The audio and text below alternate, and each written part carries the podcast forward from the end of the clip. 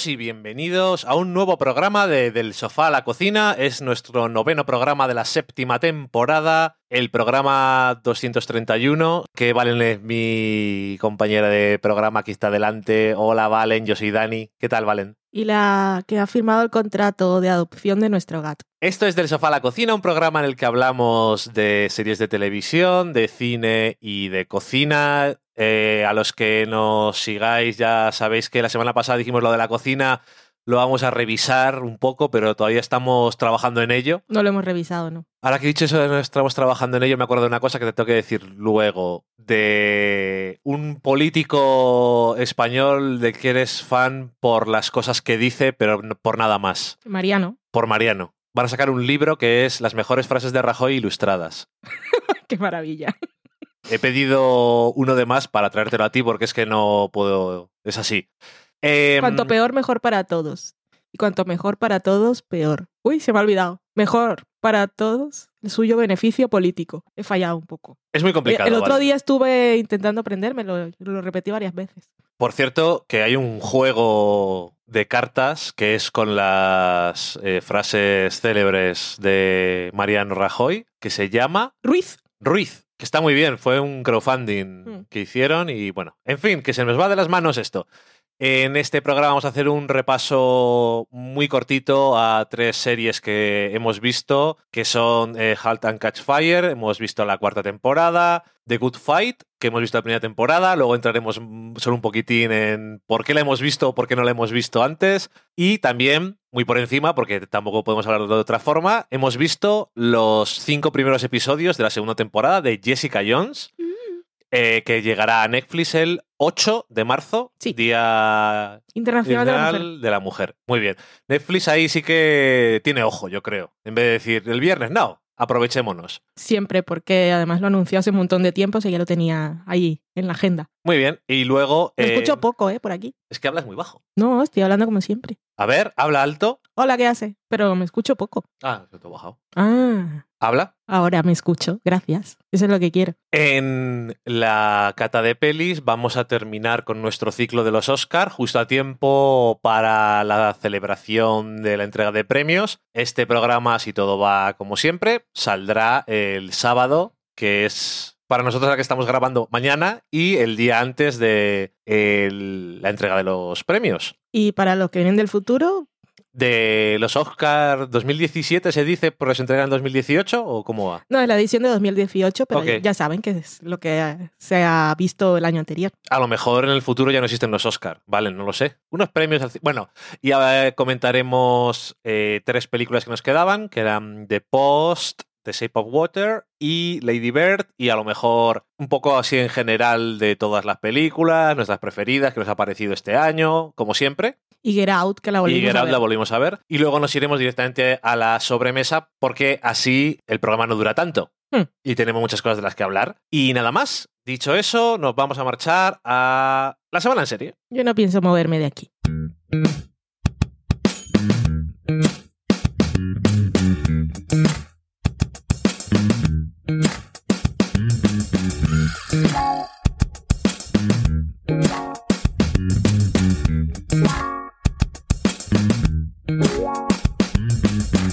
Thank En la semana en serie vamos, eh, como os he dicho, a hacer un pequeño comentario de tres cositas que hemos visto, sin extendernos mucho, porque para eso también vamos a hablar un poco más en la cata de pelis. Comenzamos con Halt and Catch Fire, que, o como dice Valen Hackchife, que, No, Fire. que teníamos pendiente terminar la cuarta temporada y es una serie que la primera temporada no nos pareció mal y después empezamos a hacernos bastante más fans y mm, esta cuarta temporada habíamos visto los dos primeros episodios y tampoco estábamos súper enganchados y entre unas cosas y otras pues hemos tardado un montón de tiempo. Así que se acabó la cuarta temporada, se acabó la serie porque esta es su última temporada, así que hemos visto el final de la serie, ¿valen? ¿Qué te ha parecido? Me ha gustado mucho. ¿Te ha gustado mucho? Sí. ¿Te ha gustado cómo ha terminado o al final la historia de la temporada? Me ha gustado un montón. Sí que la habíamos dejado ahí aparcada, pero cuando un día cualquiera nos dio por... Bueno, no, básicamente te dije una de mis frases habituales. ¿Esta la vas a ver o me, Un la, pongo, me la pongo yo los sábados por la tarde que estás trabajando? Un ultimátum. Y dijiste, no, la quiero ver. Y yo, entonces ponla. Ajá. Y la pusimos y muy bien, genial. Que nada, pusimos el 403 y ya me quedé enganchada y ya quería acabarla todo en maratón. Hicimos un mini maratón bastante respetable y me gustó, me gustó un montón.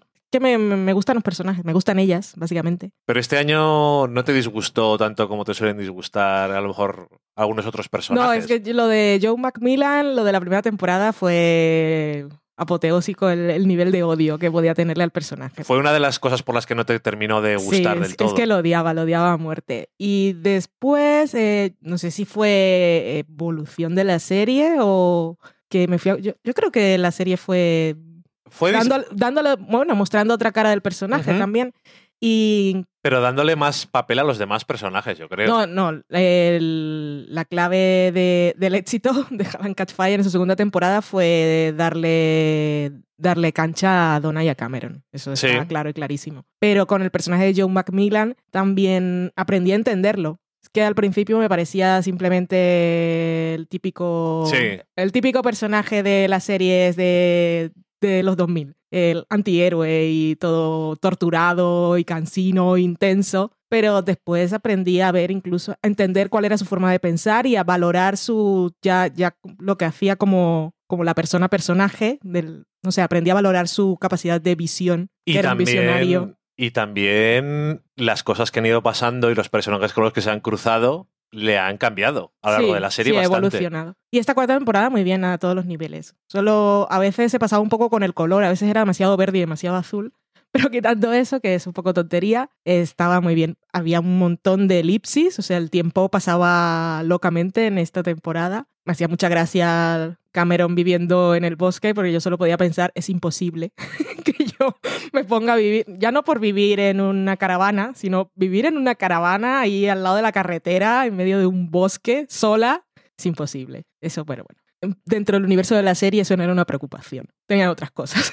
Bueno, eh, cuando vimos el tercero, yo creo que te dije, este me ha gustado más que los otros. Sí. O sea, me dio la sensación de que igual si hubiéramos seguido no había pasado nada, pero los dos primeros tampoco dije, "Eh, quiero ver más ya. Es que en los dos primeros estaban todos muy separados, que luego en el tercero tampoco se unen porque Donna estaba, estaba lejos de los demás. Los Sí. otros tres estaban, bueno, estaban Gordon y Joe y Joe y Cameron. Donna era la que estaba un poco más apartada, pero también me parecía más interesante lo que empezaba a hacer a partir de ese momento. Y bueno, lo de siempre, con sus cosas del internet visto desde el futuro, que ya sabíamos nosotros lo que querían hacer y esas cosas.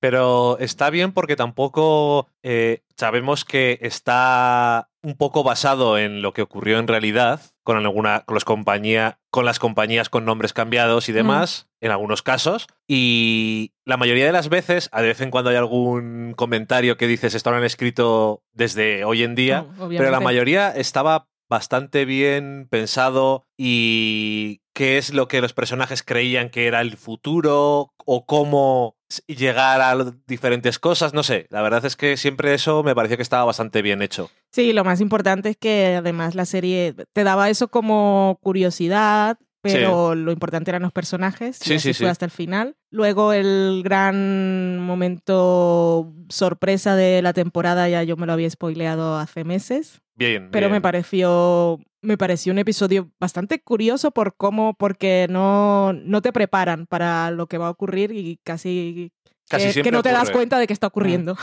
Eh, también el personaje de las hijas, sobre todo El personaje de las hijas. los personajes de las hijas de Gordon y Donna estuvieron muy bien también esta temporada. No sé, me gustó, me gustó mucho. Me quedé contenta, me pareció también, me pareció una buena última temporada y un buen final de temporada. Sí, y el final del todo a mí me gustó bastante y tenía cosas que eran... A mí, eh, varias cosas que me hicieron mucha ilusión, luego otras cosas que me sorprendieron, pero que en retrospectiva dices, no sé por qué tiene todo el sentido del mundo y no...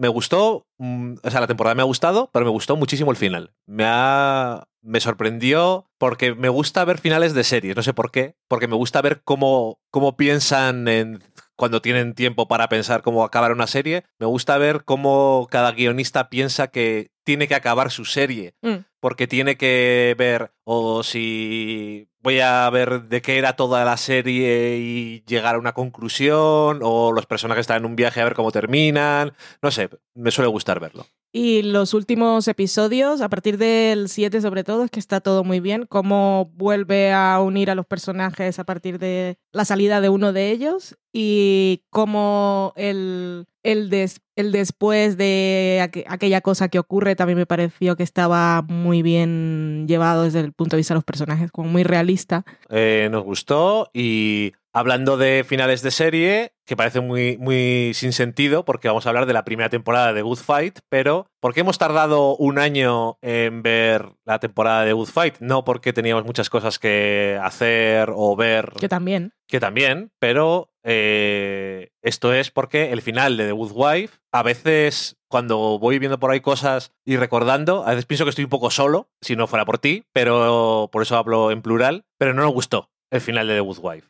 No nos La- gustó, pero yo me quedé muy enfadada. No solamente quiero decir, la última temporada no nos gustó, el final del todo no nos gustó y nos pareció que no estaba bien hecho con respecto a los personajes. Tenemos ahí la charla que tuvimos en su momento y Valen además se quedó muy enfadada y dijo, no pienso volver a ver nada de esto. Nada. El señor Skin muertos. Y entonces ha pasado un tiempo, las heridas se cierran, el tiempo lo cura todo y hemos visto The Good Fight. Vamos a ver primero a ver qué tal está. Y hemos visto la primera temporada. Sí. Yo creo que eso es un buen resumen. Em, me ha gustado. Sí. Me ha gustado. Hay los perso- el personaje. Hay muchos personajes nuevos, pero el personaje de la Maya, eh, que es uno de los protagonistas nuevos. Su trama, que es un poco la. A veces. de- de que decimos la trama horizontal y lo que hay que resolver o no resolver en la temporada y esas cosas. Al principio me daba pereza, pero me gustó bastante cómo afectaba las cosas y cómo se integraba dentro de la trama. Y por ella. Y por ella, la actriz, Uf, que como dijo, me dijo Vale en un momento, porque le dije, por favor, dime quién es. La vimos en Juego de Tronos diciendo una de las frases más famosas de todo Juego de Tronos. No sabes nada, Juan Nieves.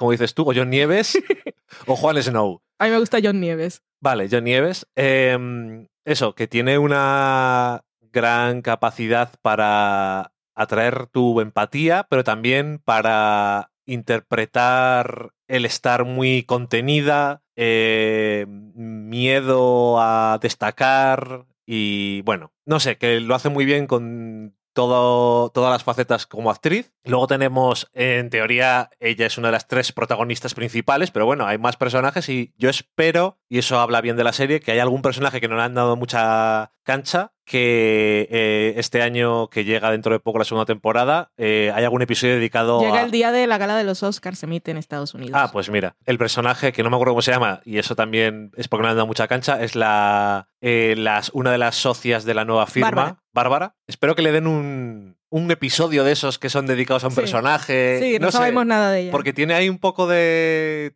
Tiene cosas, pero Mm. no estoy seguro. Mm. Entonces me gustaría, quiero saber más. Bueno, eh, Diane ya la conocíamos de The Good Wife. Ay, y, la risa de Diane, cómo le extrañaba. y es. Esa risa falsa, que, que suena como falsa, pero que... Es genuina, sí. Sí, sí, sí, es maravillosa. Es uno de esos de fan favorite, porque todo el mundo ama a Diane. Yep. Y vuelves a amarla otra vez, no pasa nada, está todo estupendo. Y luego está Queen, que fue. Luca. Queen, que fue un. En The Good Wife fue un horrible mecanismo de la trama para llenar huecos y no valió para nada, ni fue usado el personaje, ni a la actriz le- dieron nada que hacer realmente. Y Y aún así nos llamó la atención. Porque Aún así llamaba. Recuerdo vagamente, no sé, cuando comentamos el final de temporada, decir que su personaje lo habían usado poco y que me daba pena porque aún así molaba. Pues, Tenía un algo. Y eso es por la actriz. Mm. Y este, esto para mí, si es muchas cosas de Good Fight, pero creo que es la reivindicación de ese personaje y en este caso también de la actriz, que le dan mucho más que hacer, mucha más carne que morder y hacer un personaje, de verdad, quiero decir. Mm. Me gusta también un montón. Los personajes secundarios también me gustan la mayoría. También se traen alguno más de The Good Wife como recurrente, como es Marisa, que siempre era una Que también nos gustaba. era una buena dosis de energía Hablando de energía, también está, tenemos a Elsbeth Tascioni, que es uno de mis personajes preferidos de la historia, porque es que cada vez que sale quiero verla más. Mm. No puedo evitarlo. Todos los episodios en los que salía de Good Wife decía, este es el mejor episodio que va a haber nunca. A mí lo que más me gusta de, El- de Elsbeth Tascioni es verla en escena cuando un personaje la conoce por primera vez. Es fascinante. Sí. Y ver cómo la subestiman Mm. porque es un poco excéntrica y que es una mujer que sabe hacer muy bien su trabajo, aunque trabaje en una oficina de dentista venida a menos, algo así. Tiene métodos alternativos. Digamos así. Pero bueno, que nos ha gustado un montón. Sí, es que Los y los casos, por cierto, que era una de las cosas de The Good Wife, que era cogerlo de los titulares Mm. y estar de actualidad, pues a mí personalmente me parece que han continuado haciéndolo bien, cogiendo eh, buenas cosas de Internet y sobre el tema de Internet, quiero decir, y ciertas cosas de libertad de expresión. es súper post-Trump, pero es que Eh, es muy- maravillosa. Y bueno, y está muy influenciado. Sí. Y, y bueno, que si Dayan es uno de los protagonistas, que es la persona más de los demócratas del mundo, con sus cuadros de, de Hillary Clinton y demás, pues, algo tenía que haber. Y que no, que no lo hubiera sería muy raro. Quiero ver más.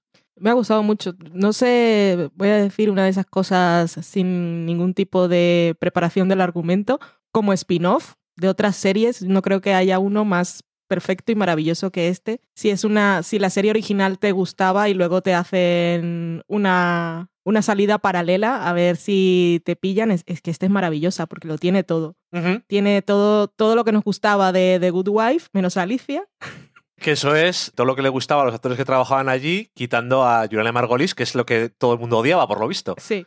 Pero todo, todo lo demás, y se traen todo el espíritu de los casos, los jueces raros, eh, montón, los clientes, o sea, si has visto... Tiene mucha más gracia de Good Fight si has visto The Good Wife. Eh, pero yo te iba a decir, realmente no parece un spin-off como parece una continuación de The Good sí, parece una secuela, es verdad. En el sentido de que realmente tú crees que ver esta serie sin haber visto nunca The Good Wife, no sé, a mí me parece que tiene muchos elementos. Sí, pero al final lo, Hombre, al final lo único es ¿no? que los personajes pues, te dicen que había sido cliente y tú lo estás viendo por primera vez y no conoces toda la historia. La, la puedes ver igual. Tiene mucha más gracia si ya los conoces de antes, pero en cuanto aparece ya sabes cuál es el lío que viene detrás.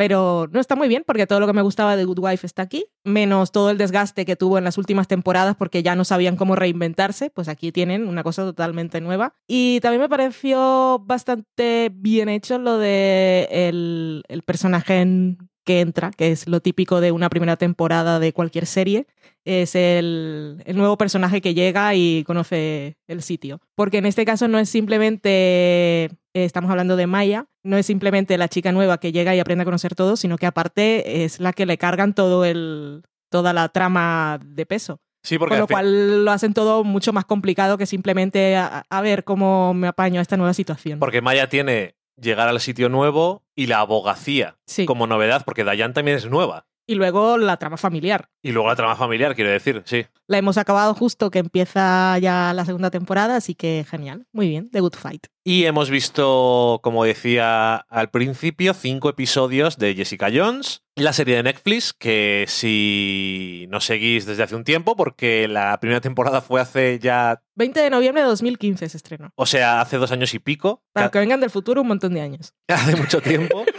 Si nos seguís desde entonces y nos escuchasteis hablar de ella, sabéis que nos gustó muchísimo. Y esta segunda temporada continúa después de lo que pasó, ignorando básicamente Defenders. Sí, yo cuando escribí la crítica en fuera de series dije que era como si hubiese sido un episodio autoconclusivo y ella era estrella invitada. Luego ye- leyendo una entrevista de Melissa Rosenberg, que es la creadora, dijo que ella no tenía, o sea, que la serie de Defenders la hacía otra persona Sí. y que ella simplemente tenía que ceder su personaje. La hacían los, show- los showrunners de Daredevil y ahí se nota porque para él sí es importante. Sí, entonces ella a ella le dijeron que no se preocupara, que no, no iban a hacer ninguna trama que tuviera relevancia. O sea, que Nada ella tu- nada, grande, nada sí. que le, que le cambiara ella los planes o que no tuviera ella pensado. Y que aparte tuvo una reunión con Kristen Ritter, que es Jessica Jones, y le dijo, tú conoces muy bien tu personaje, si ves que tienes que decir algo que es un poco raro, no te quedes callada. Ya tú sabes lo que tú, lo que tú dices, cómo lo dices, así que confío en ti. Así que ningún problema. Sí, y nada, que este año hay una trama así relacionada con el pasado y el origen de las habilidades de Jessica Jones, que en la primera temporada solamente se esboza un poquito. No quiero decir mucho más tampoco. Eh, me ha gustado.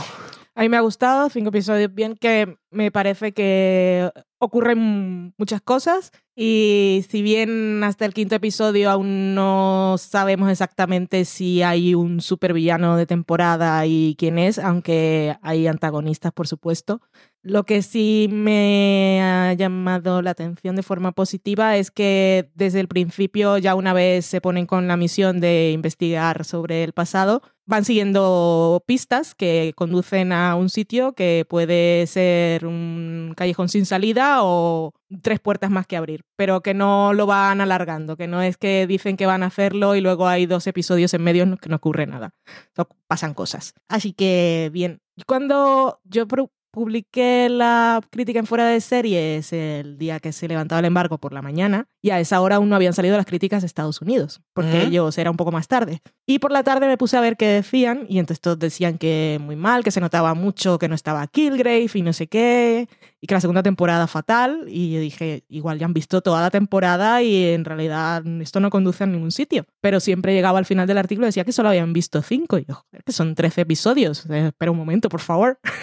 Obviamente no está Killgrave, pero es que pues no está. A quien le gustara la primera temporada de Jessica Jones solamente por el villano y era gran parte de su atractivo. Estaba muy bien y de Tennant también estaba mm. muy creepy, muy bien. Y estaba muy bien integrado el villano no solamente desde el punto de vista de los cómics y todo esto, sino desde el punto de vista de, de qué era la temporada. Sí, que hablaba, pues, pues, fue lo que nos llamó la atención, pues no sabíamos que Jessica Jones iba a ser tan tan relevante y se iba a poner tan seria en los temas que, de los que quería hablar. Pero al final, no sé, en esta temporada Jessica es consciente de que sigue, o sea, tiene las consecuencias de eso que pasó, de, de, que, de, claro, la gente no ha visto el final de la temporada, la primera, spoilers. Bueno, que para ella cómo se resolvió lo del villano en la primera temporada no fue un triunfo, sino que fue otra carga. Estas son cosas que ella tiene que lidiar, no sabe lidiar muy bien con sus asuntos. Y aparte, de otra forma, lo que le ocurrió a ella cuando era una niña y sus padres y su familia murió todo en un accidente, sigue siendo también un,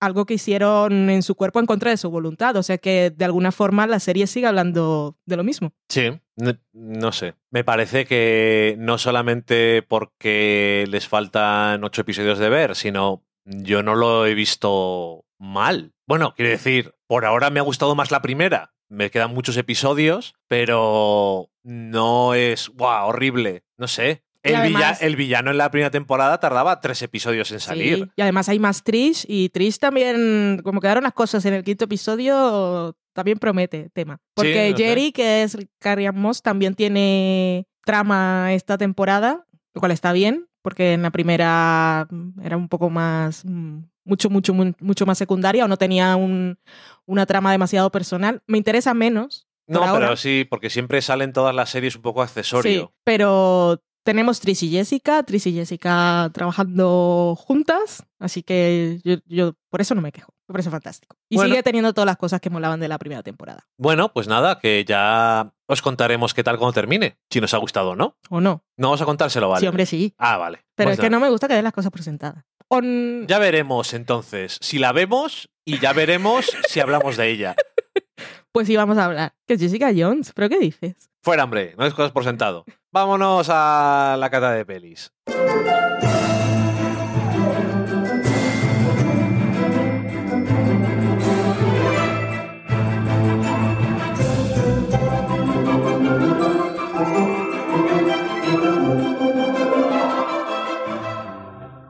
Y en la cata de pelis vamos a terminar con nuestra sesión de películas de los Oscar y lo vamos a hacer comentando primero las películas que nos quedaban en el tintero, que son tres, y después un poco eh, hablando en general eh, sobre la experiencia este año, que hacemos todos los años. Empezamos con The Post, o como se ha llamado aquí, los papeles del... Los archivos. Archivos, iba a decir los papeles, me gustaba más.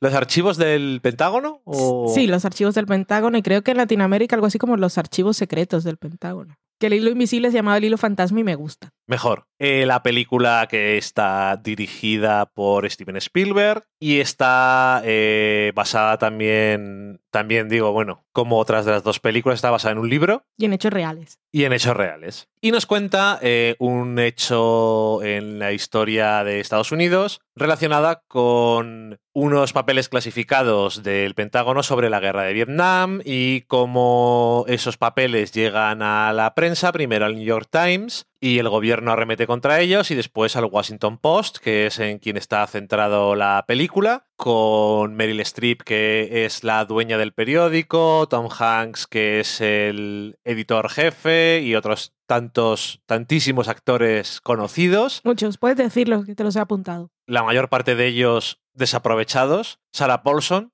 Bob Odenkirk, Tracy Letts, Bradley Wilford, Carrie Coon, Matthew Rhys. Es decir, con dos actores de estos ya te valía para hacer una película. Pues bueno, em, la película, olvidable. Me ha parecido que no he sabido por qué la película es de esto. Obviamente, si el libro está, si está basado en un libro, no sé por qué el libro es de esto. Supongo que porque es lo que sabía el que escribió el libro, pero no sé si merece la pena hacer una película. Quiero decir, me interesaba más lo del New York Times, me interesaba más, si querían hablar del Washington Post, un poco más de la historia de la mujer esta que era la dueña y vivía un poco apocada dentro de ese mundo de hombres de siempre, un poco más de periodismo porque al final poco periodismo hay, Al porque es final. como, ya, pero es, me he encontrado unos papeles. Pero es que es eso, es justo lo que has dicho. Todo lo que te interesa ha querido meter todo en una misma película. Ya. Y al final pues queda un poco sosa. Es un poco es como sosa, yo sí. cuando a veces me pongo a cocinar y echo un montón de especias y luego lo pruebo y no sabe a nada en particular. Porque no, No destaca nada. no, destaca, no, no destaca nada y es como si solo hubiera echado un poquito de sal. Pero a veces me pongo y he hecho comino, he hecho curry, he hecho no sé qué. Y luego lo pruebo y digo, no se ha echado nada en realidad. Pues eso porque no, porque no sé hacer destacar los elementos y es lo, que, lo mismo que le pasa a la película. Y mm, los actores están bien en general. Mm, La mayor parte, si no todos, nunca jamás me olvido que son los actores. Tom Hanks siempre me pasa con Tom Hanks. Meryl Streep también, que no es como si no saben actuar, pero nunca me meten en el personaje, porque es como, hombre, Tom Hanks, hombre, Meryl Streep. Y me cuesta. Y con todos, uy, Carrie Coon. Hombre, no, sí Coon. porque no la reconocimos a la primera. hasta el final porque sale de perfil y poco. y Es que desaprovechar, en fin, una eh, pedazo de actriz. Eh, mira, es Bob Odenkirk y le conozco de cosas, pero es Bob Odenkirk, no sé. En fin, eh, no sé, que esto me parece una película que no puedo decir, pues vaya mierda, pero tampoco puedo decir, me ha parecido que tenía tal cosa, me destacaba tal cosa. Fíjate, creo que Darkest Hour es peor película que esta, pero me aburrió más de Post. Por lo menos en Darkest Tower me entretenía un poco más y las cosas malas son horriblemente malas, como lo del metro. Pero es solo eso. Ya, lo demás es, pero lo demás es bastante pasable, pero por lo menos me río de las tonterías como cuando va Churchill marcha atrás. ¿Sabes? Quiero decir, aquí... Es que eso ya lo había visto yo en The Crown y no me hizo tanta gracia. Ya, ya, es que no le pueden dar la espalda al rey cuando se van de la habitación. Sí, eso lo he visto yo también. Y no lo hemos visto en otro lado también, en la peli de, de Queen, Sí. que lo vimos antes que... Pues igual The es de Crown. Queen y no salía en The Crown. Bueno, Sí. que ya lo había visto. Bueno, que... mm, Es el mismo director, es el creador, no pasa Sí. nada. Que no sé, que es muy olvidable, un poco anodina, eh, no me destaca especialmente en nada. Sí, es que básicamente eso, que intenta hablar de mm, meter muchas cosas y al final pues no, no aprovecha para hablar de nada. Pues si, te, si lo centra en Matthew Rhys y cómo se roba los documentos y las movidas que hace, cómo contacta con los diarios y, y lo que le pase a él después, que eso no lo sabemos porque ha cometido un delito. Eh, Traición, sí. que es lo, lo máximo en Estados Unidos. o si vemos más del New York Times, que fueron los primeros y tal, o si decides hablar del personaje que interpreta Meryl Streep, que es, era Kay, Catherine, Catherine Graham, que bueno, que era importante porque fue la primera mujer que fue editora de un diario importante, de un diario nacional. Y cómo llega ahí por rebote, por todas las cosas de la época, que su padre cuando murió no lo dejó el diario a ella, sino a su marido, porque era el hombre de la casa. Hombre. Todas esas cosas están bien, pero aquí todo es un poco de pasada y pues, pues queda un poco soso. Al final, lo mejor de toda la película es el final cuando ves el, cómo se hacen los periódicos. un poco por, por, por, el tema histórico y nostalgia sí, también. Y, y, porque mola. Luego con esta película pasó lo mismo que con Dunkerque, que había escenas que parecían de película de terror. Cuando estaba... ¿Quién era el personaje? Ya no me acuerdo quién era. El que iba, iba a la casa de Meryl Streep. ¿El Tom Hanks? No, no, no, otro. El otro. El Ah, otro señor de, sí, sí, que hablaba siempre Sí, con sí, ella. sí, sí. Ay, no me acuerdo quién era. Bueno, que da igual, que hay un momento que, que comienza a, a caminar y ella marcha atrás y que parece que va a sacar un cuchillo y la va a clavar contra la pared. Tiene unas cosas súper raras de dirección, a veces de, de cambio de tono, que eran un poco extrañas. No me ha parecido peor que las dos últimas películas de Spielberg que hemos visto para los Oscar, que fueron Lincoln y Bridge of Spies, que parecieron un peñazo. Esta tampoco es que sea aburrida, pero no es... Tenemos que ver otra vez Munich. Es que, el- vuelvo a decir, veo estas películas esa- de, de Spielberg y el otro día que vimos el vídeo ese de análisis de una escena, cómo manejaban el sonido, o sea, esa escena ya me pareció la mejor película que todo lo último que he visto de él. Sí, sí, yo no es porque no haya películas de Spielberg que no me gusten, pero las últimas que hace me dan... Y las que no he visto, que hay muchísimas, pero una pereza.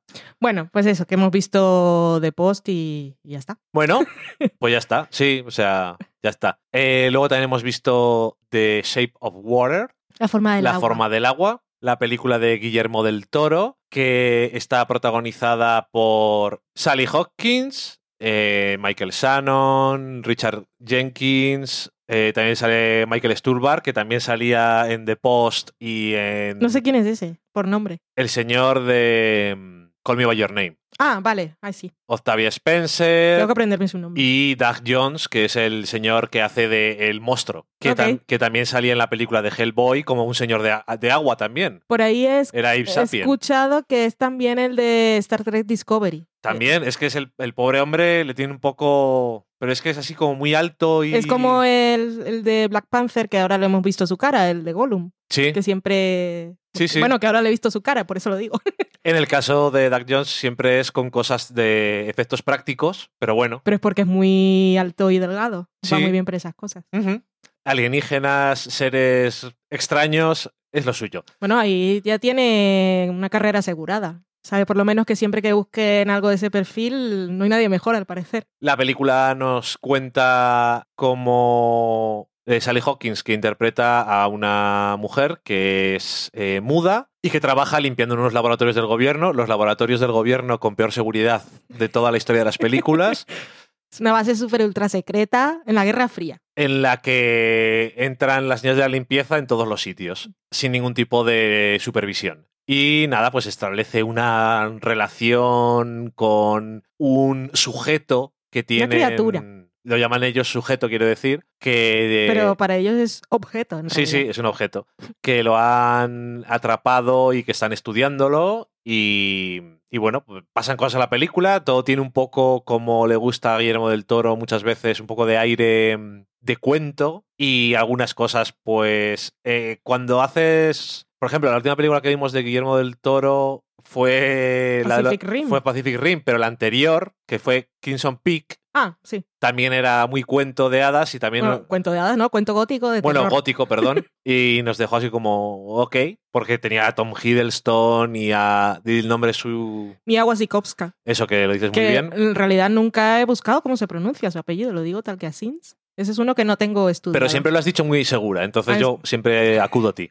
Que tenía todos los elementos para que nos gustara mucho la peli y nos pareció un poco ok. Y Jessica Chastain, Y Jessica Chastain también. Mm. Bueno, en esta peli. haciendo eh, de mala. sí, sí.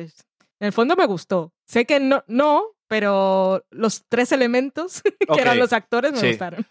Eh, y nada, y en The, en The Shape of Water, pues tenemos eh, la película que tiene eso, Guerra Fría, eh, científicos, una criatura. Eh, yo tenía muchas ganas de que me gustara esta peli y no me ha gustado demasiado. Quiero decir, no me ha disgustado activamente, ni digo, "Oh, ¿por qué hacen no sé qué? ¿Por qué hacen no sé cuál? O ¿por qué esto no tiene sentido? Porque digo, por eso decía lo de cuento, un poco de cuento de hadas o llámalo X. Porque es un poco que no tiene que tener todo sentido, sino que es para contarte una cosa. Es una fábula y al final, Fábula. el final, la última frase ya te lo dicen. Sí. Pero en ese sentido, en el sentido argumental tampoco es que le ponga demasiados, pe- demasiados peros. Visualmente me pareció que estaba bien. Mucha gente le ha puesto muy por las nubes visualmente. Creo que tiene un par de elementos que están muy curiosos y Guillermo del Toro visualmente lo suele usar bastante, pero tampoco me ha destacado muchísimo. Los actores están bien, pero no me ha atrapado la historia ni me ha conseguido entusiasmar del todo. Me pareció bien cuando la estaba viendo, pero tampoco estaba yo loco. No sé, me ha dejado bastante frío o templado, como te gusta a ti. sí. I- Importante, eh, cosas que pasan con gatos, que tuvimos que parar, mirar Cierto. nuestra web de referencia, decía pasan cosas y tú tuviste que adelantar, yo me tapé los ojos y los oídos, no quería saber nada. Ah, si alguien tiene gatos y no le gusta ver cosas que le pasan a gatos, como a nosotros, y lo descubren de repente cuando están en medio de la película, que va a pasar algo, Cuando parece que va a pasar algo, pasa. eso es. o Así sea, que yo dije, lo podéis saltar. yo dije, Valen, ¿has mirado? Y dices tú, ¿qué? No. No me lo imaginaba. Y miramos en. Porque co- como era un cuento y todo era tan bonito, en ningún Ya. momento nadie dijo que pasaba algo que no era bonito. Que luego me parece súper innecesario. Sí. Y además, eh, como Y no- no, y no- vimos lo que era, sino el después, a, a los personajes parecía Les que no le daba ninguna importancia y eso me Ajá. pareció fatal. Lo sé. Bueno, hay una, eh, una web, ya lo hemos dicho más veces, se llama eh, Does the Dog Die? Se muere el perro y tú lo buscas, buscas una película y te dicen comentarios. eh, si el primero que ponía era, si te gustan los gatos, pasa cuatro minutos en este punto. Es un poco menos, pero tampoco te pierdes nada. Completamente innecesario, pero sobre todo lo que dices tú, que cuando tienes gato, pues dices, no entiendo el después. no, no entiendo el después. Me parece totalmente irracional y muy poco realista, que la película no lo es, pero es que digo, ¿para qué? O sea, no entiendo cómo lo de después es no importa, que no, qué, necesidad había de que eso ocurriera. Luego, eh, la película pues tiene muchas cosas simbólicas. El personaje de Richard Jenkins, que es diferente a Todos los son demás. diferentes, es la cosa de la película. Eso es. Y Que los protagonistas sí, son distintos. son los otros. Sí. Bueno, su amiga es negra, pero francamente podría ser checoslovaca. Eh, Pero es mujer negra. Sí, pero digo que no, no lo usan. Lo usan como estereotipo de es el único marido chungo que aparece. Sí, quiero decir, no. O sea, no bien. Mm. Eh, yo entiendo las intenciones. Mm. Y luego hay una escena al final, eh, tirando al final de la peli, que a mí me hizo gracia, pero no era ese lo que querían, yo creo, conseguir. Una que es en blanco y negro. Ah, sí. Y dices, uy, what the fuck? Y yo, cuando la vi, dije, esto no es lo que querían, pero me estoy riendo. Mm. No sé, hay algo que no me. Algunas películas las, las he recalificado en Letterboxd eh, una semana o dos semanas después de la primera nota que he puesto. He subido una estrella, una y media, he puesto corazoncito, lo he quitado. Lo he hecho con casi todas. Y con The Shape of Water no lo hice. Mm, con esta me pasa que veo todo lo que quiere hacer. Todos los personajes son minorías y son los protagonistas y es un cuento y la historia la historia de conexión, no diré historia de amor, porque no voy a llegar a tanto, la historia de conexión entre el personaje Sally Hawkins es lo mejor de Sí. la película de lejos. Está, está fantástica y fabulosa, eso sí, hay que decirlo. El- la conexión de ella con la criatura, eh, que aparte son pobres y el otro, todo lo veo, pero no me llega. No- vive, no- vi- vive encima de un cine. que lo del cine también me parece absurdo. ¿pa' qué? No va para, para poner una escena bonita luego de un personaje ahí en la mitad del cine, pero tampoco. ta- La y luego el malo, muy malo, Ya, pobre Michael Shannon. Que ya lo ves y es malo, pero es que es malo, re malo. Es malo O sea, de cuento. podían- que sí, que sí es un cuento y entonces dicen, sí, los, malos de los cuentos son así, pero ya que estamos dándole también un poco de haciendo metáfora social y dándole voz a otros personajes, pues que el malo, aparte de ser tan malo, pues que tenga algo, pero ni siquiera era que quería hacer las cosas porque es bueno en su trabajo, sino es que simplemente es porque, porque Bueno, quiero y porque... En ese sentido, hay una escena con su mujer que me parece innecesaria a niveles es estratosféricos. muy innecesario, sí. y es como, yo no es por nada, pero Guillermo del Toro, ten cuidado dónde vas. sí. Se te es muy puede- se- necesario porque luego es... mm, te- la muda no habla. ya, no sé. me interesa. Eso más malo, es que no te hacía falta sé, que, que fuera, no sé, lo tiene todo para que me hubiera gustado y fue una cosa que me parece, si no me iba a súper emocionar, por lo menos me pareciera muy bonita, pero no, simplemente veo todos los hilos ahí, pero como cuando el jersey está viejo y Sí. o mi gato ha metido la garrita. Quizá a mí lo que más me lo que más me gustó de la película y la escena más potente es la que ocurre en el baño de ella, la cuando se llena el baño de agua. Ajá. Y sobre todo eh, la escena posterior cuando entra un personaje y ella lo mira y sonríe. Eso me pareció lo mejor de la película, porque es mm, no me avergüenzo de nada. Quería que me gustara más y no estoy hablando de expectativas, pero que por todos los elementos que iba viendo mm, quería que me llegara un poco más, pero que le, le veía demasiado las costuras. y Sí. no sé. Eh, bueno, otra película a la saca y nos queda una que es Lady Bird, la película debut, debut de Greta Gerwig como directora y guionista, inspirada, según parece, un poco en algunas cosas de su vida o en experiencias, aunque no sea literal. No es literal, ella ya lo ha dicho, pero, Pero, ha vivido en Sacramento, estudió en un colegio católico, ese tipo de cosas. Bueno, que no es mi vida, pero voy a decir, como les dicen a los guionistas, escribe de lo que sabes, en este caso es muy literal, pero eso. Y tiene también pues un montón de actores y actrices muy buenos, que son Saoirse Ronan, Sirsha. Saoirse, Saoirse Ronan, Lori Melcalf, Tracy Letts, que también estamos viendo en Divorce, Ah, sí, el señor. eh, luego Lucas Hedges, que vimos el año pasado en Manchester by the Sea, y Timothée Chalamet. Y no he apuntado el nombre de la que hace de amiga. Ah, sí. Mm, ¿No es Vinnie Feldstein? Sí, Ajá. y porque te lo sabes. Porque viene aquí. Ah, sí, pues es ese. Pues es, es hermana de alguien, Ok. de Jonah Hill. Es la hermana menor de Jonah Hill. Interesante. Y esto simplemente lo digo, no. Es la hermana de Jonah Hill, como cuando dices es la mujer de David Beckham y estamos hablando de una Spice Girl.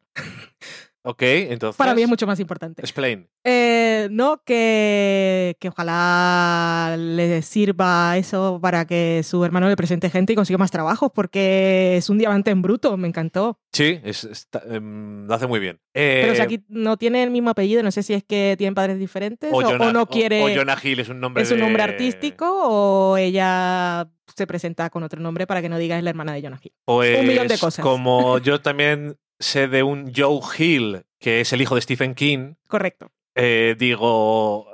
Hill parece un apellido para ponerse cuando no, no quieres saber que eres alguien. O te suena mejor. Mm. Bueno, la película nos cuenta eh, la historia de esta chica que 17 años Mm. está en su último curso del instituto y vive con sus padres, tiene un hermano y la novia y el hermano también viven con ellos. Su madre trabaja de enfermera y ella pues nada está terminando el instituto y las cosas de eh, ¿cómo se llaman? Coming of Age Stories. Mm. Eh, hacerse adulto. El paso de la juventud a la adultez, que en este caso es muy literal el caso de que es de 17 a 18 años y 18 es la ser mayor de edad y también la película demuestra que realmente cuando tienes 18 años no tienes ni puta idea, pero bueno, Es una de esas cosas mm, arbitrarias Sí, del pero bueno. manejo del tiempo.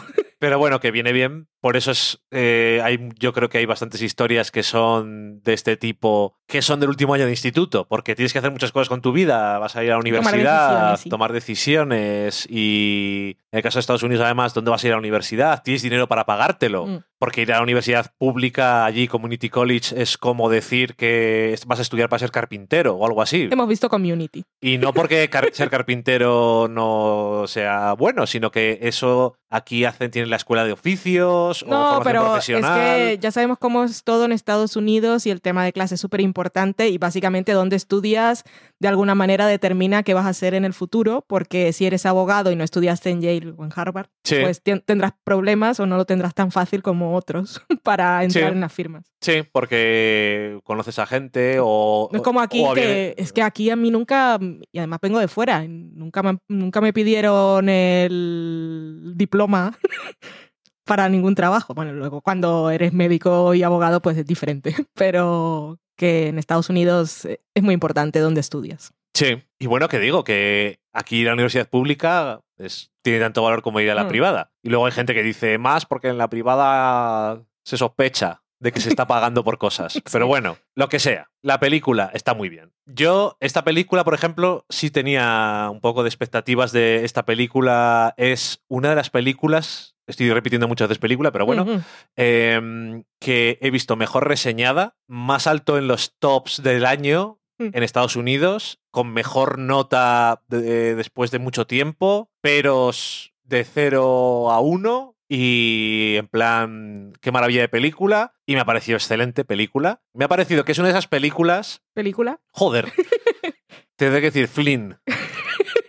Me ha parecido que es una de estas eh, producciones que, que, cuan- que cuando lo haces bien, veo que sí que lo están reconociendo, pero da la sensación de que hay gente que puede ver la película y decir, pues ok, y decir, ¿dónde está lo espectacular? A lo que voy es que hacer lo que hace esta película muy bien es muy difícil. Más difícil que hacer otras cosas que son más sobrenaturales o de acción. Esto es una cosa muy cotidiana, no hay unas cosas argumentales del copón, es la relación de esta chica con sus amigos, con su familia y Con con, su y con ella misma, sobre todo eh, la relación con su madre. Quiero decir, es una cosa muy simple, pero si no la haces perfecta, la película ya enseguida es un poco cojea. Es que parece muy fácil de hacer, Eso es porque, porque la historia es simple. Sí. Y bueno, que te voy a decir una cosa, es la primera película que dirige, que no digo que dicen que siempre ha estado muy ahí mirando las cosas cuando... Sí, pues tiene en IMDB un crédito de codirectora, pero con...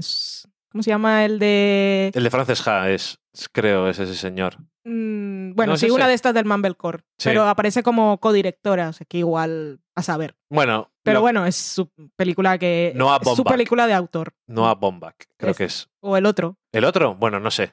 el de... mm, la de Olivia Wilde. Ok, bueno, sí, no me acuerdo. El de Easy, la serie que está en Netflix. Bueno, da igual. Que, mm, que bueno, Joe Swanberg. que da igual, que es su primera película en solitario y que escribe y dirige. O sea, es Sí. una experiencia totalmente diferente. Bueno, que hacer tu primera película y que te reconozca, que te nomine al Oscar, pues bien, está muy bien, pero que te reconozca la crítica y el público y todo el mundo. Que en la, el vídeo ese que vi que estaban los cinco directores nominados, lo pondré todas las... Ahora últimamente estamos poniendo esas cosas que mencionamos así de repente, aparecen, aparecen, por arte de magia no. Las pongo en el- los enlaces en el post de, del programa. Así y sale que- también, por ejemplo, en iTunes, notas del programa. Sí, así que todo lo que vayamos mencionando por ahí, luego si queréis mirar ahí lo encontraréis. Pondré este vídeo, me lo recuerdo a mí misma cuando esté montando. Eh, están los cinco directores en el Festival de Santa Bárbara y dura 20 minutitos y dice cada uno lo que le gusta de las películas de los otros cuatro, Ujú. que me mola un montón. Pero lo que quería decir era que me parecía fascinante escuchar hablar a Paul Thomas Anderson y a Christopher Nolan, que es un señor, pues sí, un poco Un señoro. más parco para todo, y hablando de lo que les había gustado la película y lo que les había llegado. Que al final estamos hablando de una película que está hablando de una chica adolescente. Entonces dice Christopher Nolan, ¿cómo se puede sentir identificado? ¿Cómo le puede llegar esta película? Pues es la magia que ha tenido, que a todos nos dice algo. Y mm, cuando estuve viendo la peli estaba totalmente entregada. De esas cosas que me pasan a veces cuando leo libros que se me olvida que estoy leyendo, o sea que estoy, no sé cómo, cómo puedo explicarlo mejor. A veces estoy leyendo y se me olvida que estoy eh, leyendo líneas en un libro, sino que estoy en otro mundo. Pues con esta película me pasó lo mismo, estoy totalmente entregada. Y después he estado pensando en la película y sin poder acordarme de cosas demasiado concretas, creo que sí habla muy bien de cuando eres voy a hablar de yo que fui chica adolescente, que tú no fuiste chica adolescente. Yo no fui chica adolescente. Las reacciones que, bueno, voy a hablar de mí, reacciones que podía tener o, cómo me comportaba a veces con mi madre. O sea, son relaciones eh, complicadas. Me gusta mucho el principio de la peli porque van... Em, Christine, bueno, Lady Bird, que así es como ella se quiere llamar, así que la llamaré así. Lady Bird y su madre en el coche y están escuchando un audiolibro, creo. Las uvas de la ira. Las uvas de la ira y están ahí súper entregadas, llorando, maravilloso y tal. Y se acaba, o sea, tiene un momento súper íntimo. Ya, o sea, esa escena ya nos cuenta todo de cómo es la relación entre ellas. Eh, lo mucho que se parecen, lo cercanas que están y lo fácil que es que explote una llama y salga la rebeldía de, de Lady Bird porque están ahí llorando y no sé qué, qué bonito, nos ha gustado, una cosa muy íntima, igual no es la primera vez que lo hacen, es una tradición, y de repente se acaba, ella quiere poner otra cosa y la madre le dice, es que no podemos estar sin escuchar la música, ella se enfada y se tira del coche. Eso me hace gracia porque es algo que yo siempre he querido hacer, lo cual es muy absurdo porque ¿por qué te quieres tirar de un coche en marcha? Pero no es que quiera, no es que tenga tendencia suicida, sino de cuando estás enfadado con alguien y vas en un coche, me parece la situación más tensa y que te sientes atrapado y no, no, hay forma de salir. Y digo, me encantaría tirarme del coche. Pero la gracia aquí es que no solo ella se tira del coche, sino es que, que igual, no literalmente, pero a la madre, por, por la reacción que está teniendo, le gustaría tirarla del coche. No literal, pero es por Dios. Y es una cosa que por lo menos yo, yo sé que tenía con mi madre, o sea que sé que sabía que mi madre me adoraba y lo daba todo por mí, pero cuando tienes esa época rebelde, pues contestas mal. O sea, y Lady Bird lo tenía y dices cosas que igual no quieres decir, pero están dichas y luego haces como si no ha pasado nada, porque es tu madre. Y entonces, y tu madre también hace como que no ha pasado nada. Y también lo de que estén pasando cosas a tu alrededor en la familia y no seas consciente o no quieras ser consciente, como ella y algo que está pasando con su padre y de repente 17 años después dice, ¿por qué esto? Y su madre le dice, toda la vida. Y no te das cuenta, como a veces yo creo que también tuve eso en mi casa. Eh, mis padres se separaron y es una película que creo que te da mucho para hablar de tu vida personal sin, que haga falta. Pero cuando mis padres se separaron, yo recuerdo que mi padre sentó un día por la mañana para explicármelo y ya yo lo sabía de alguna manera, pero lo sabía inconscientemente. O sea, cuando él me lo dijo no era una sorpresa, pero nunca había pensado en ello ni le había preguntado a mi madre cómo estaba. Si, si no me había sorprendido y lo sabía, podía haber hecho otra cosa, pero simplemente ignoras porque cuando eres adolescente tu vida es lo más importante. Sí. Y todo lo demás, pues no sé. Y tus padres son tus padres, siempre estarán ahí.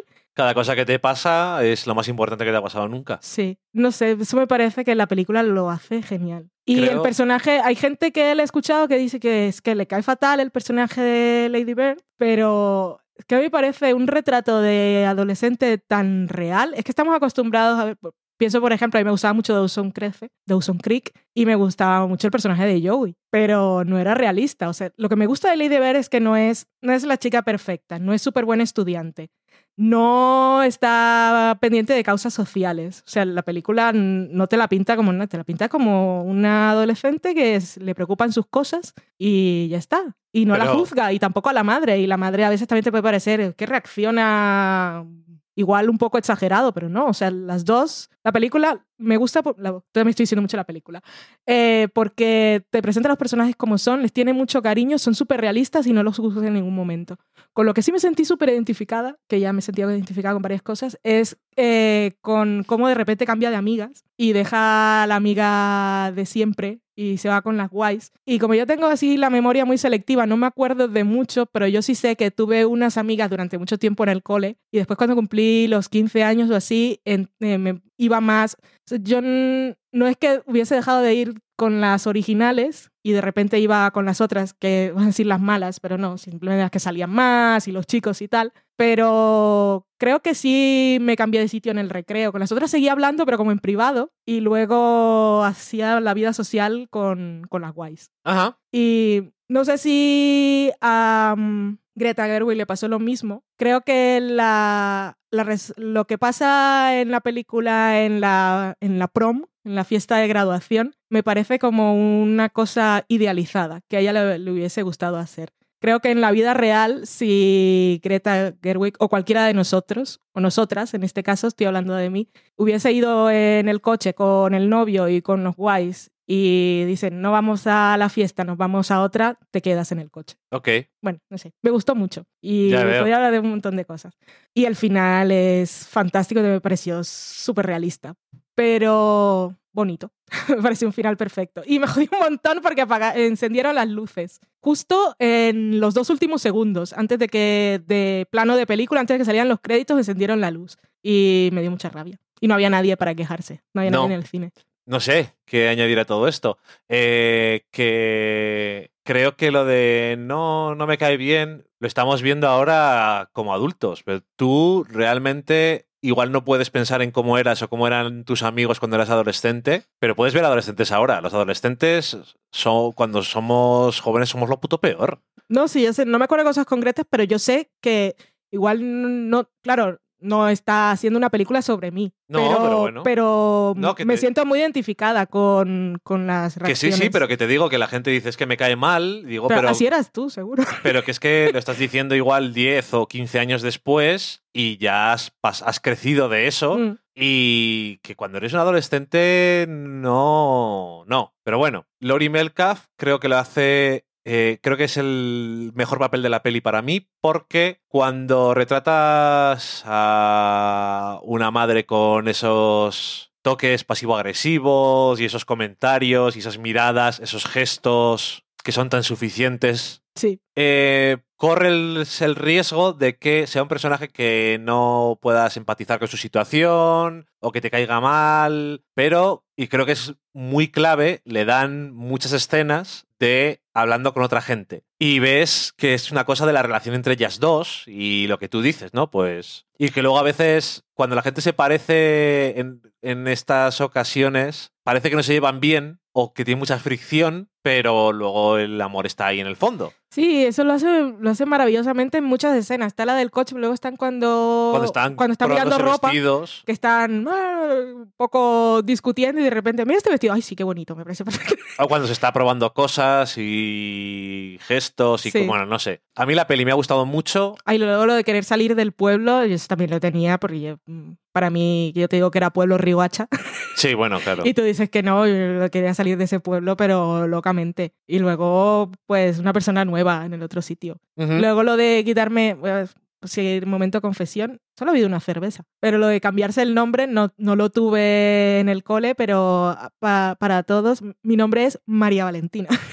y a mí me han llamado toda la vida Mari. Y en cuanto eh, entre, pasé de la universidad, y me quité el María. No de los documentos, pero soy Valentina. Sí. Y en la segunda, en esa nueva etapa era una persona nueva. Valen, Valentina. Y el María solo cuando veían el DNI. Tu madre te sigue llamando Mari. Sí. Yo cuando hablo con ella digo, pues Mari me ha dicho que no sé qué. me da una rabia. I know. Que digo que a mí la peli me ha gustado mucho, pero creo que no es la peli que más me ha gustado. De todas. Me parece todo lo que he dicho y todo lo que has dicho tú. Y me parece que cuando encuentras esos puntos en común, debe ser todavía mejor la película. Y me parece que eso, es una película que es. Otra vez. película. Suena el horror esto. Madre mía. Eh, es muy difícil de hacer y hay que darle mucho mérito a todo y a Greta Gerwig, pero bueno, está muy bien. Y, y nada, vamos a terminar con esto de los Oscar. También volvimos a ver Get Out, Sí, ¿vale? Y em, la habíamos visto hace ya unos cuantos meses. Sí. ¿Qué te pareció volver a ver Get Out? me pareció una experiencia maravillosa. O sea, ver esta peli, de esa- lo hemos comentado además en todos los programas de, de estas cosas de los Oscar de este año, pero con, con otra intención, que queríamos ver las películas otra vez para fijarnos más en la dirección y ese tipo de cosas.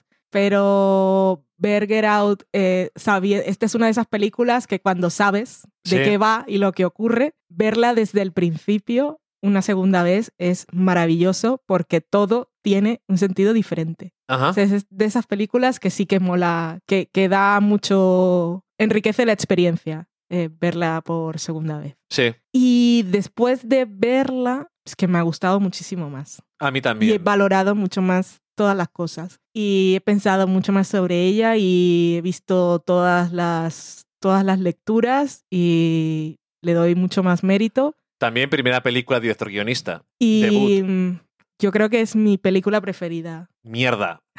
Es que me has que- yo iba a decir, mira, eh, Phantom Thread me parece que es un peliculón. Es un y a lo peliculón. mejor tal. Lady Bird y. Lady Bird es la que me ha llegado. Y bueno, y Call Me By Your Call Me Name. By Your Name me parece que está muy bien. Your- Mira, yo te digo, eh, Phantom, Phantom Thread es mm, magistral. O Sí. sea, a nivel técnico y bueno, y también eh, los, el retorcimiento de la historia, pero sobre todo a nivel técnico me parece maravilla. Luego, Lady Bird me ha llegado mucho a nivel personal. Call Me By Your Name me ha emocionado por identificar, identificarme con la experiencia de otro. Y también a nivel técnico, o sea, la dirección de esa película me fascina y la música también. Y no está nominado el director. y el querer estar en Italia es, es otro tipo, de- es muy de sensaciones, Sí, pero son sí, otras. sí, sí. Pero como película realmente valiente, arriesgada y completa y Get Out. Pues que es rarísimo por, porque es la película de género y con eso saco un poco eh, la forma del agua porque siendo género fantasía me parece muy convencional la historia. Vale, mira, me has jodido porque yo no sabía si ibas a pensar lo mismo que yo, pero digo, igual no. Después de ver Get Out, me he dado cuenta de que igual no es la película que más me ha llegado, igual no es la película que pienso que es más perfecta, igual no es la película que pienso que es más emocionante, pero es la película que más me ha gustado. Mm. De todas las películas, después de ver todas las películas, digo, ¿qué película es la que digo, esta es la película que más me ha gustado, la que más la he disfrutado viéndola la primera vez y la primera vez también me llegó en algunas cosas, como ya hablamos aquí. Sí. Y la dirección de esta película también Eso es más de la segunda- Muy destacable. ¿eh? La segunda vez, la verdad es que, bueno, pero que al final eh, tienes que decir, me han gustado mucho las pelis que me han gustado, lo que sea, pero porque me han gustado esas tres películas, otras, eh, Phantom Thread, Call Me By Your Name y Lady Bird, me han gustado, pero al final, si te pones con ello, la que más me ha gustado es Get Out. Mm. Y el otro día me contaste una cosa, y era que habías escuchado en más de un sitio o leído en más de un sitio. Voy a decir una cosa. ¿Te parece que hablemos con spoilers de Get Out para no cortarnos y comentar algunas cosas? Vale. Entonces, Ya que estamos de acuerdo en que es la película que más nos ha gustado al Sí. final, como se estrenó, Flynn, esta se estrenó antes de la edición de los Oscars Ajá. de 2017. Se estrenó en febrero, o sea, hace un año. ha durado, ¿eh?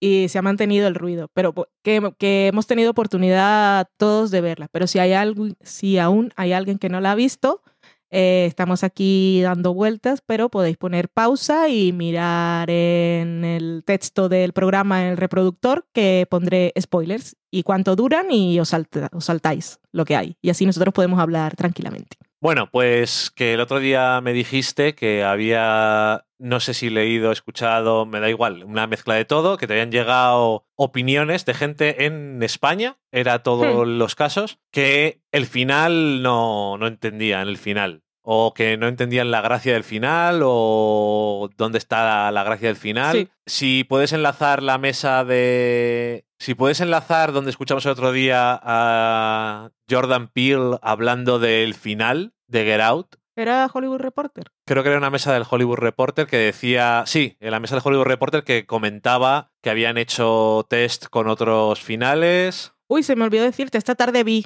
el final alternativo. Está en YouTube. Ah, sí. Mm. ¿Y qué tal? Final alternativo, están lo mismo, están en la carretera y cuando aparecen las luces del coche de policía, salen unos policías, él levanta los brazos y hacen un fundido a negro y aparece en la cárcel. Y va el amigo ahí como que está intentando sacarlo de ahí y el otro le dice, déjalo estar. Ok, bueno, y explicaba que ese final era demasiado para la gente después de toda la película y que necesitaban algo un poco más para arriba. Pero no solamente eso, sino que en el final que vemos en la película, cuando sale el coche de policía, Es que ese es- la es gente la rellenaba el espacio. Claro. Y ya la sensación de lo que luego iba a pasar en ese final primero, ya, es, ya tenían la, la sensación esa y el sentimiento ya les había llegado. Y después se corta con una cosa, que es que es el amigo que con el coche de, de, la de Sí. los TSA, que son los del aeropuerto. Mm. Pero, que eso que me decías tú, que la gente no parecía Es que yo empatizar con que cuando llega un coche de, De policía, policía. a un sitio en el que hay un hombre negro. Negro. y es el único que no está muerto o herido gravemente y está de pie, y con va a pasar algo malo. Sí, inmediatamente. O sea que Quiero no- decir, eh, vale que... Iba a decir que no pasan esas cosas tanto en España. No tengo ni puñetera idea de lo que pasa en España. Mm. Probablemente también ocurra muchas veces, pero no se habla tanto. Mm.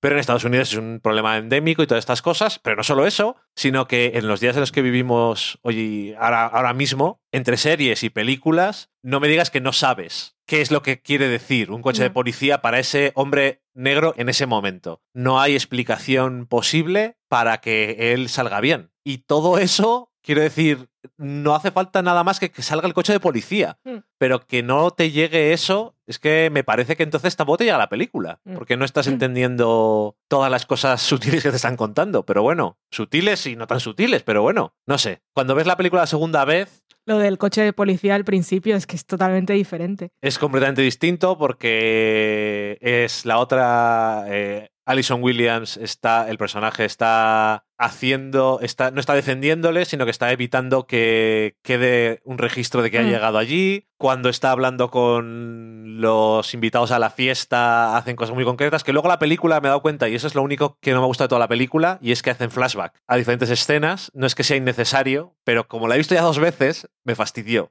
Que la primera vez ni lo pensé, y entonces eso sé que es de una segunda vez que dices, ya lo sé, hombre. Mm. Y lo sé dos veces. Pero da igual. Pero que eso, que cuando lo estás viendo la primera la segunda vez, te estás fijando en que hay comentarios, eso de ¿y qué tal juegas al golf? Que parece una chorrada, porque solamente va a hacer el comentario racista de yo conozco a Tiger Woods, como si eso vale. Que es que.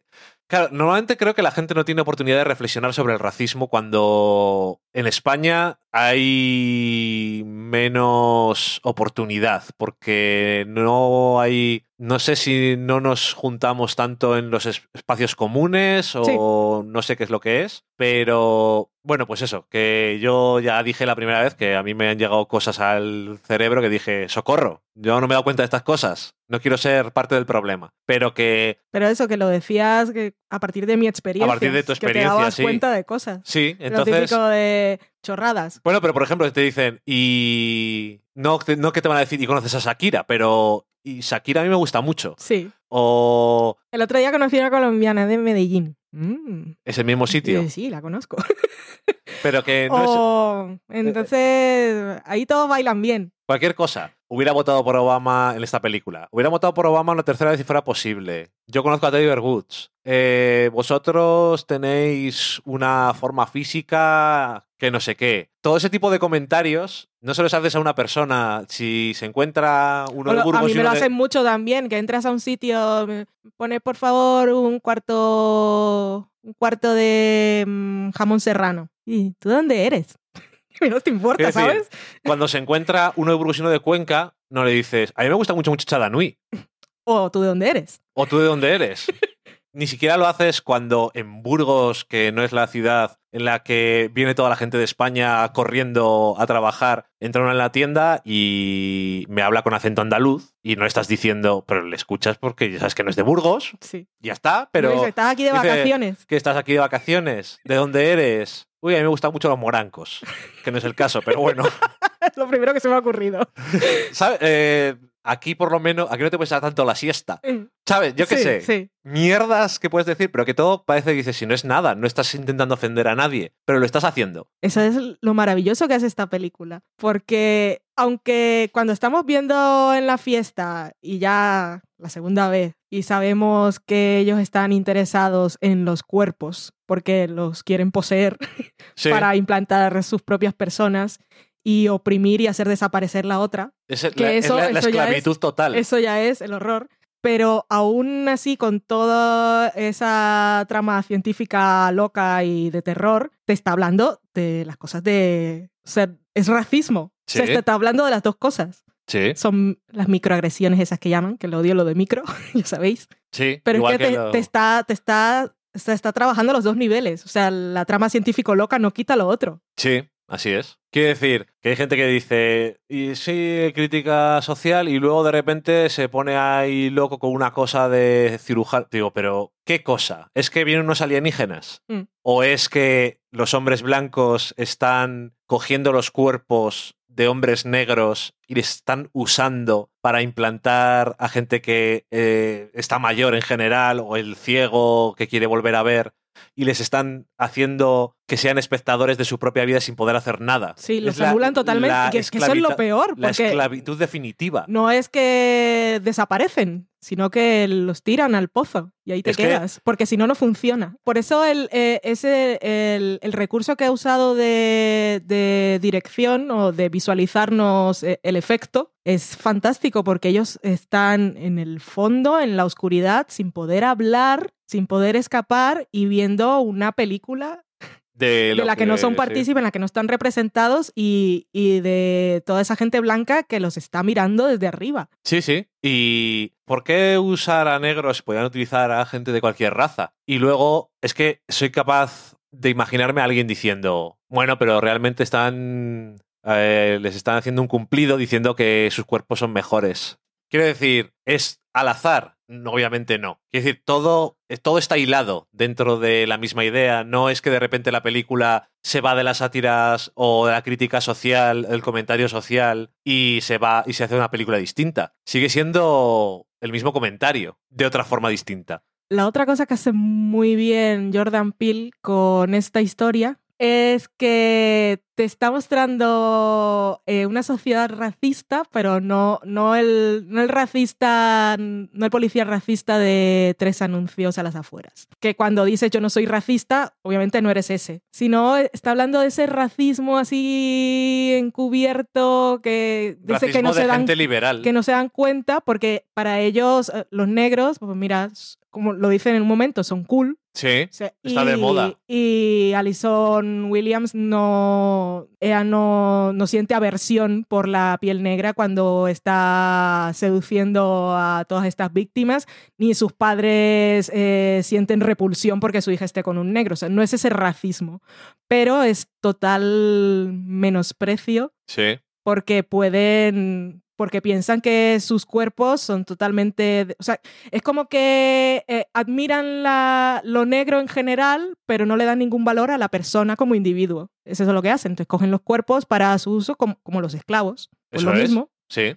Y que, por cierto, que ahora que has dicho antes lo de eh, el Sunken Place, que tengo que decir primero que visualmente me parece que está muy bien, pero aparte es muy inventiva lo del Sunken Place. Me parece que es, es una de esas genialidades cuando haces una película sin demasiado dinero y tienes que hacer las cosas bien, sin artificios, pero tan maravillosamente representando algo de forma tan visualmente simple y sin necesidad de nada más. Es, es tan maravilloso. Y otra cosa que me ha dado, que me he dado mucho cuenta eh, viendo la segunda vez la película, Daniel Kaluuya está genial. Y mm, me viene porque la escena cuando le hipnotiza por primera vez me parece que es una maravilla de escena en general, pero sin el actor la cosa pierde, porque no solamente es esa escena, sino su acti- eh, la actitud del personaje hay que venderla al principio diciendo, mira, he pasado cosas peores, Mm. ya sé cómo es esto, no te indignes por mí, si yo no estoy nervioso no pasa nada. Y... Sí, es- pero también es un poco e- esa frustración de que tienes que tienes que ser educado y o, o no Sí, bueno, pero- meterte, no reaccionar mal por nada, porque igual siempre piensas, "Pero no se ha dado cuenta de lo que está haciendo esta persona. Sí, quiero decir, eh, su. No me refiero a que. O sea, eso es con la actitud con su novia, pero que de todas formas, que es. Eso, esa actitud de esto también pasará y está, ya sé cómo es esto y... No, pero una especie digo, es de- consciente, pero da rabia, porque al final te resignas. Tiene una rabia y una indignación, pero también una resignación. Mm. Una resignación de ver cómo es el sistema y el mundo, que en el primer, en el final original también se ve. Sí, Sácame de la cárcel, tal, tal. No, no me saques porque no hay nada que hacer. El sistema es así y ya está. Pero quiero decir que no hacía falta, a lo mejor. Es un final distinto completamente al final. Y yo creo que sí prefiero quedarme con el que está. Porque lo otro. no sé si este el final es maravilloso.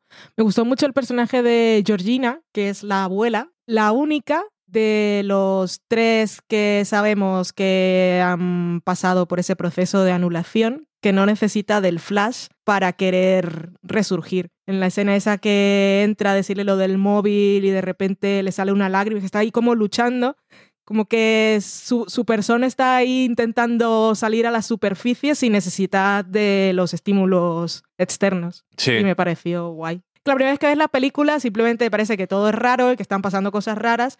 Luego cuando te enteras de qué es lo que ha pasado realmente, o sea, lo das todo por entendido, pero no, te, no recuerdas los detalles. Sí, sí, es verdad. Pero ahora, claro, como ya Mm. lo has visto otra vez, los detalles son mejores. Sí, como cuando aparece, él sale a fumar y viene el otro corriendo y dice cosas raras, película de terror, todo es muy raro, pero es que el abuelo era corredor. Por eso va corriendo. Sí. En fin, em, pues mira, yo no sabía dónde ibas a caer tú en todo esto de Get Out, pero oye, me alegro de que haya sido así, supongo.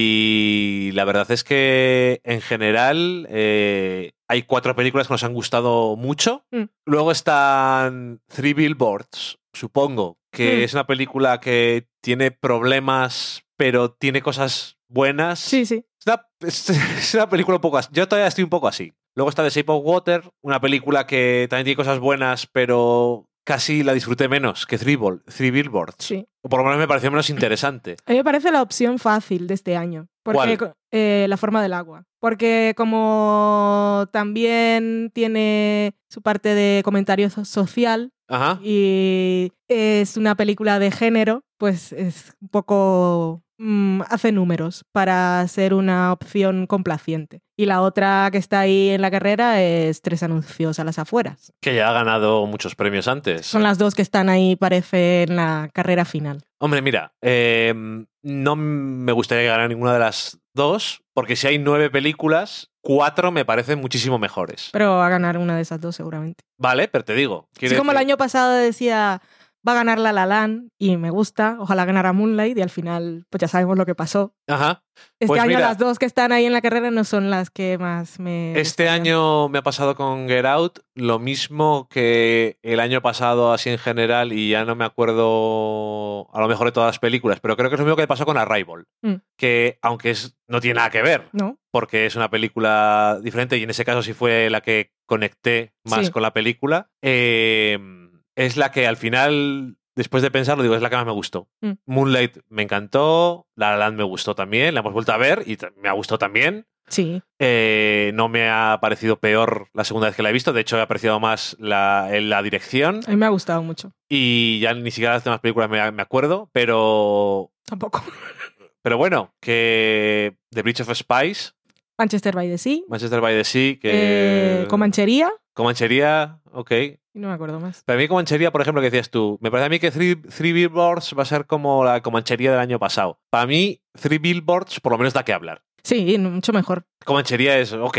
Mm. Era eso lo que querías contar. También era de pueblo y hablaba también de una realidad social, por eso Sí, le veía un poco... Pero bueno, no, Mm. no sé. No me pareció tan interesante, pero bueno, llega un punto en el que tienes que decir, o, o no tienes que decirlo, pero bueno, que a mí me gusta porque así también pienso en alto, y es de esas de decisiones, como dicen, con el estómago, con la tripa, de instinto. ¿Cuál es la película que más me ha gustado? Y no, men- no cerebralmente esta película mejor o esta... Casi a veces no es ni, emo- ni las emociones siquiera, sino... eh, ¿Qué es lo que me ha gustado? Y bueno, creo que estos años hay películas variadas Sí. y cada vez hay más películas que no son películas de Oscar. Pero veo que todos los años hay que meter películas de Oscar. Y The Post y The Darkest Tower son películas de Oscar. Dunkirk, Películas clásicas, digamos. sí, de, clásicamente nominadas a los Oscar. Dunkirk no lo es. No. No le veo yo el asunto, pero no es una película clásica No, no, no. de los Oscars, eso, eso es verdad. Eh, y nada, que solamente decirte que podían nominar a 10 películas, ¿no? Y solo han nominado a 9. Seguro que había alguna otra película por ahí para nominar. Bueno, pero va por número de votos. No, ya, sí, ya, lo sé, ya sé cómo funciona porque hemos hablado de ello y lo hemos pensado, pero que me da pena que no hayan metido otra distinta o...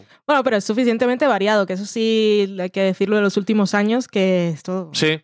estaba Mad Max o Arrival, son cosas en otros años. Sí, hay digo. cosas que son más de género que Sí. antes, eh, cosas más indies que antes. No sé. que este año se tenemos nota- de todo. Se nota que se está renovando la academia Sí, y la gente consi- puede considerar que es una buena película y una película que merece un Oscar, cosas que antes ni se pasaban por la cabeza de los viejunos. Mm. Viejunos ahora, claro, antes eran jóvenes.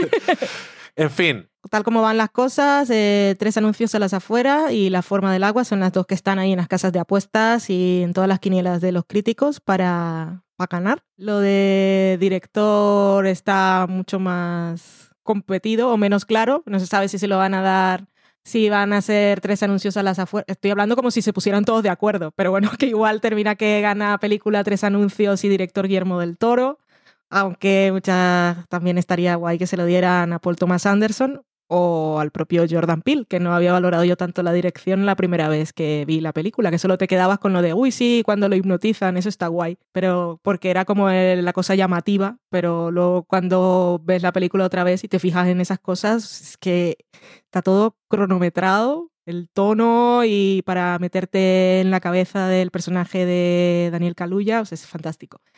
Y que puede pasar cualquier cosa. Pues vamos a recordar así rápidamente cómo funciona esto de, de cómo se elige la mejor película. Todas las demás candidaturas es el que tenga más votos gana. Y en mejor película, vamos a explicarla así rápidamente, es el, el voto preferencial y cómo funciona. Pues cada votante eh, pone las películas en orden preferencial, con lo que estamos haciendo nosotros. Pues me gustó más Get Out y después pondría, pues yo qué sé, Call Me By Your Name, El Hilo Invisible.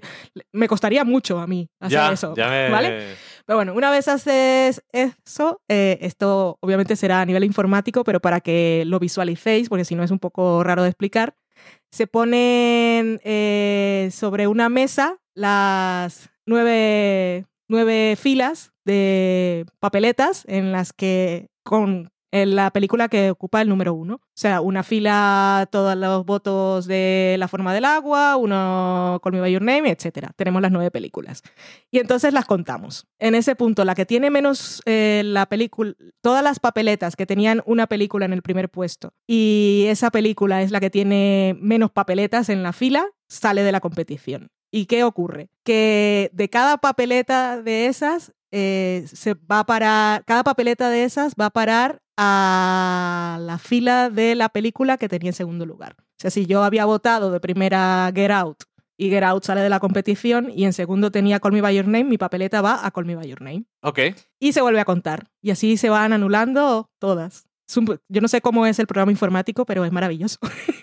y al final, pues ahí es la que tenga más votos. Eso por un lado. Voto preferencial, complicadísimo y puede pasar cualquier cosa.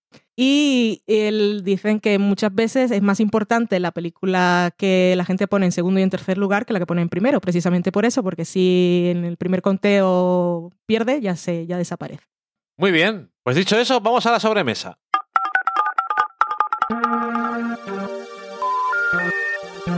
Sorry, the number you have dialed is not in service at this time.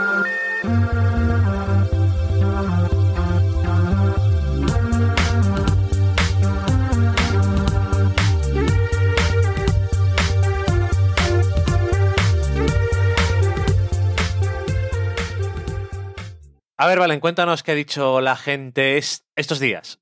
Eh, empezamos con Twitter y empezamos con Alana Farra, que por cierto ha vuelto a Ecos a 10.000 kilómetros. Y La hija pródiga. sí, y tienen una nueva incorporación, que no me acuerdo del nombre, tendré que conocerla más, pero que ha vuelto Alana a los micrófonos y siempre está bien. Y su último, el último programa, que es el primero que han hecho este año, comentan todas las películas nominadas a los Oscars. Así que lo podéis escuchar este fin de si queréis. Ella nos pregunta, nos decía que estaba esperando nuestro comentario sobre Lady Bird, que si iba a estar antes de los Oscar y aquí ha estado, o sea que ya los has escuchado. Sobre eso, Carmen Moreno decía que ella le había dejado muy fría la película. Daniel Roca eh, defiende Here and Now, la nueva serie de Alan Ball. Dice que entiende que es fácil presa de críticas, pero cree que algunos se están precipitando. Ahí nos menciona a nosotros y a O Televisión. A mí no me menciones que yo no he visto la serie ni he dicho nada. Eh, vale, pero yo escribí en fuera de serie. Supongo que por ahí te mete a ti en el, en el pastel. Dice, voto de confianza a Alan Ball y por ahora estoy disfrutando mucho. Pues maravilloso, a disfrutar.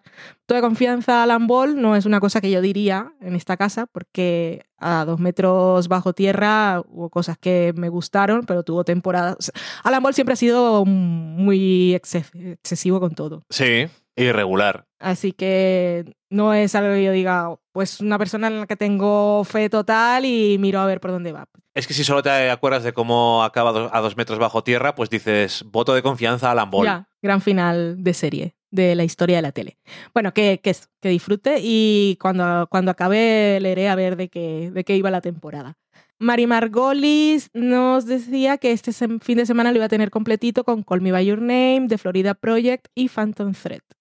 Dice que de la última, que le ha gustado escuchar que Leslie Manville está fantástica, que ya le encanta esta mujer. Pues genial, Que lo yo, está. a mí me gustó mucho cuando la vi en la película y me sonaba un poco su cara, pero luego no me acordé de buscarla. Y haciendo un artículo chorra para fuera de series, mirando su IMDB, la he visto en un montón de cosas británicas, entre ellas River. Ah, pero tú River tampoco la acabaste, ¿no? Sí. Sí, pues Sí, era, creo que era la jefa de policía. Ok. Está muy bien.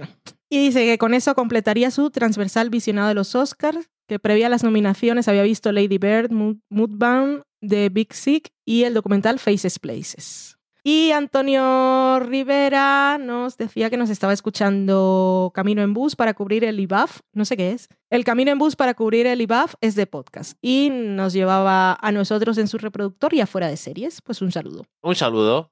Y luego tenemos eh, algún mensaje en nuestra recién inaugurada forma de contacto que es por WhatsApp. El número de teléfono es 717-715-207. Nos podéis dejar un mensajito o un mensaje de voz, lo que os apetezca. Vamos a activar también Telegram por si hay alguno que no usa WhatsApp o es que esto lo vamos a tener en prueba un par de programas más. Y si la gente no lo usa, pues lo quitamos, que tampoco es plan ir dejando formas de contacto que no se usan. Que en este caso tenemos un mensaje de Ramiro H. Blanco que nos dice, hola, muy fan de Un día a la vez. Me da un poco de rabia que pase por ser solo comedia cuando tratan temas, algunos muy serios, y qué grande Rita Moreno. La primera, Egot. Sí, y tenía algún premio más incluso. Sí, y de respuesta le mandamos una foto de Loki. Y luego tenemos a mi hermana Sara, que me sorprendió mucho, porque me dijo, de Queer Eye son varias temporadas. De La la original, sí. sí. Pero que yo no sabía que ella había visto Queer Eye. Y luego me dice que también hicieron una versión no con gays, sino con lesbianas, que no recordaba cómo se llamaba, y que, pero que esa no le gustó tanto. Pues esos son los dos mensajes que nos dejaron en WhatsApp. Y Pues luego... no tenía yo ni idea de eso. Y luego eh, entré en iTunes por inercia, sin esperar nada, y he encontrado que nos habían dejado dos reseñas de cinco estrellas, así que muchas gracias. La primera es de Inma SNG, que nos dice, llevo escuchándolos desde que los encontré por casualidad en abril de 2016 y me encanta. Lo que más valoro es que salen del canon de series recomendadas, tanto clásicas como de estrenos.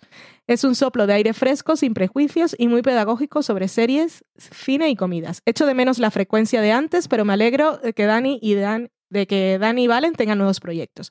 Muchísimas gracias, Inma, por dejarnos la reseña y por decirnos que nos escuchas. Sí, Y también tenemos uno de Libertad Morán, que dice que Libertad Morán ya, ya la conocemos, pero se ha animado ahora a dejar la reseña, así que gracias.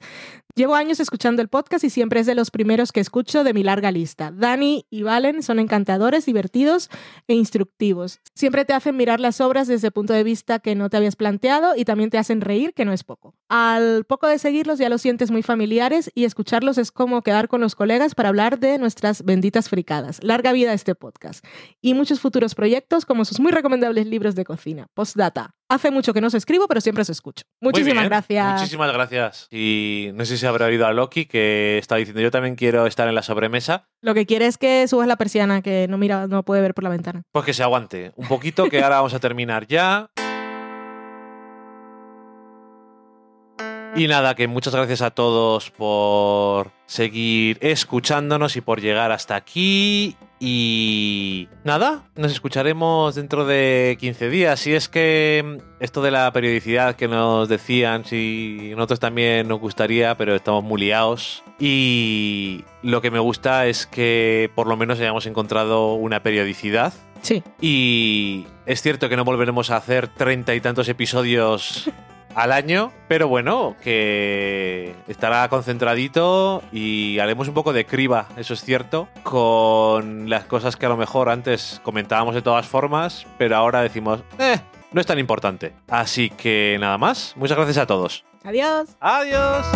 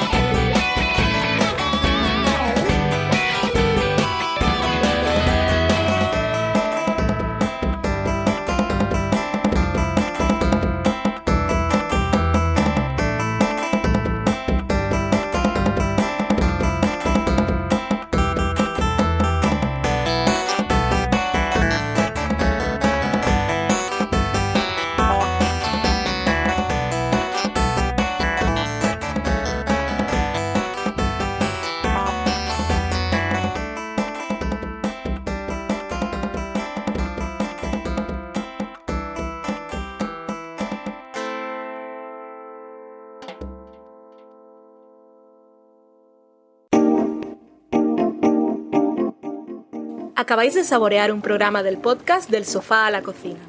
Para prepararlo hemos usado los siguientes ingredientes. Un Dani, una Valen y una licencia Creative Commons, reconocimiento no comercial compartir igual. Cuando tenemos los ingredientes, los picamos muy finos, los dejamos pochando en una sartén y cuando estén caramelizados, los mezclamos con la licencia Creative Commons, que cuidado, no admite uso comercial de la obra original ni derivadas, que se tienen que distribuir con la misma licencia que la original, siempre citando a los creadores. Después de 10 minutos, condimentamos la mezcla con iTunes, iBooks, Twitter y un poco de Facebook. Si no encontráis las adecuadas en el mercado, buscad el nombre del blog. A continuación, introducimos en el horno y, después de 30 minutos, lo servimos aderezado con música distribuida con licencia Creative Commons a través de Jamendo. Al final del post correspondiente vienen especificadas concretamente. Si tenéis alguna duda con respecto a la receta o a cualquier otra cosa, podéis preguntarnos a través del correo electrónico del sofá a la cocina @gmail.com. Buen apetito.